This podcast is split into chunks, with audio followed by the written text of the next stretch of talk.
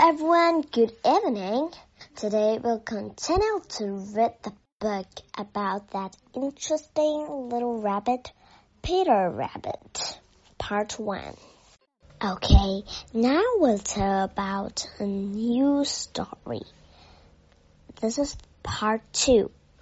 The Tale of Benjamin Bunny.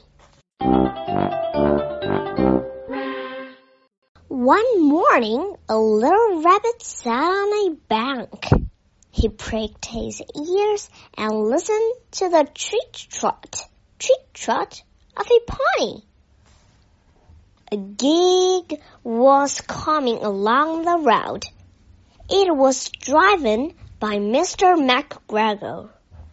And beside him sat Mrs. McGregor in her best bonnet.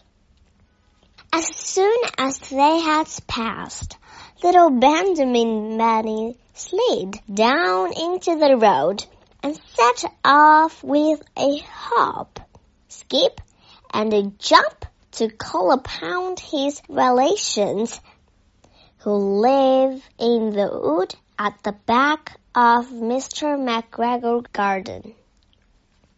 That wood was full of rabbit holes and in the neatest, sandiest hole of all lived Benjamin's aunt and his cousins, Flopsy, Mopsy, Cottontail, and Peter.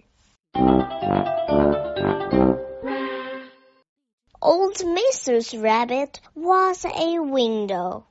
She earned her living by knitting rabbit wool mittens and muffetees I once bought a pair at a bazaar. She also sold herbs and rosemary tea and rabbit tobacco, which is what we call lavender.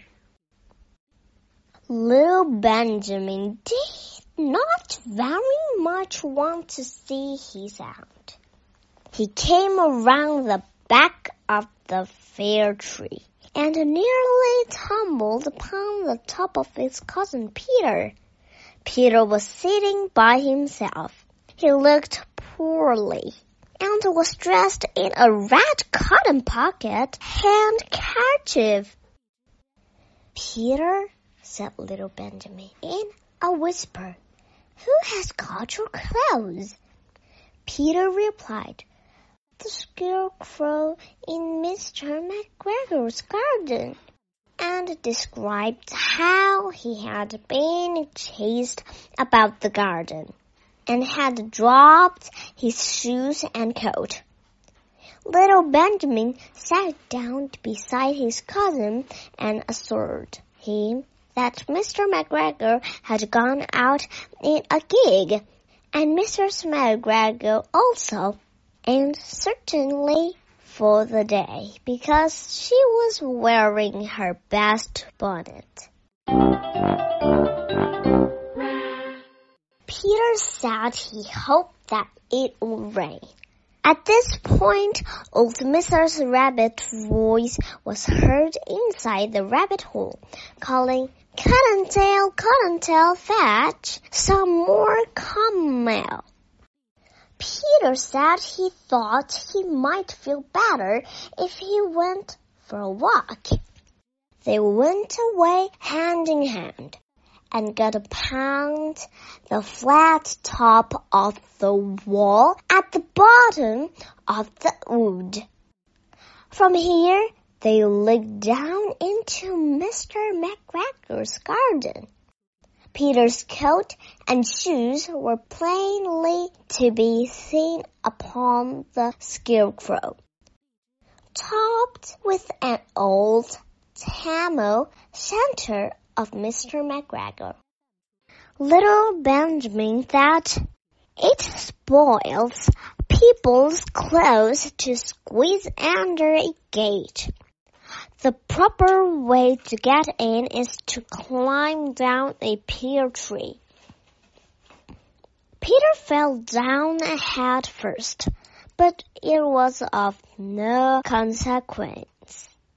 as the bed below was newly raked and quite soft. It had been sown with lettuces.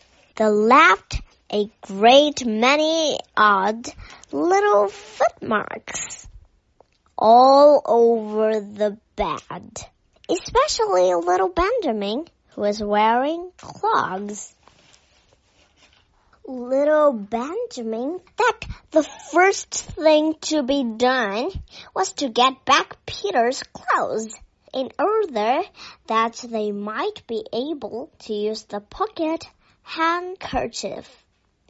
They took them off the scarecrow. There had been rain during the night. There was water in the shoes and the coat was somewhat shrunk. Benjamin tried on the tam o' shanter, but it was too big for him. Then he suggested that they should fill the pocket handkerchief with onions as a little present for his aunt.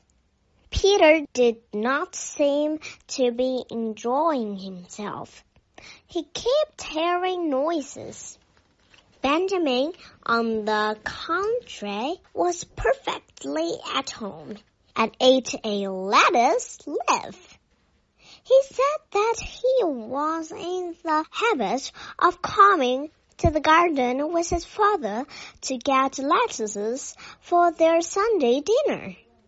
The name of little Benjamin's papa was old Mr. Benjamin Bunny. The lettuces certainly were very fine. Peter did not eat anything. He said he should like to go home. Presently, he dropped off the onions. Little Benjamin thought that it was not possible to get back up the pear tree with a load of vegetables. He led the way boldly towards the other end of the garden. They went along a little walk on planks under a sunny red brick wall. The mice sat on their doorsteps cracking cherry stones.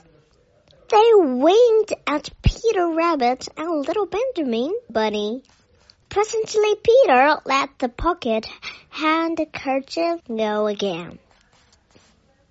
They got amongst flower pots and frames and tops.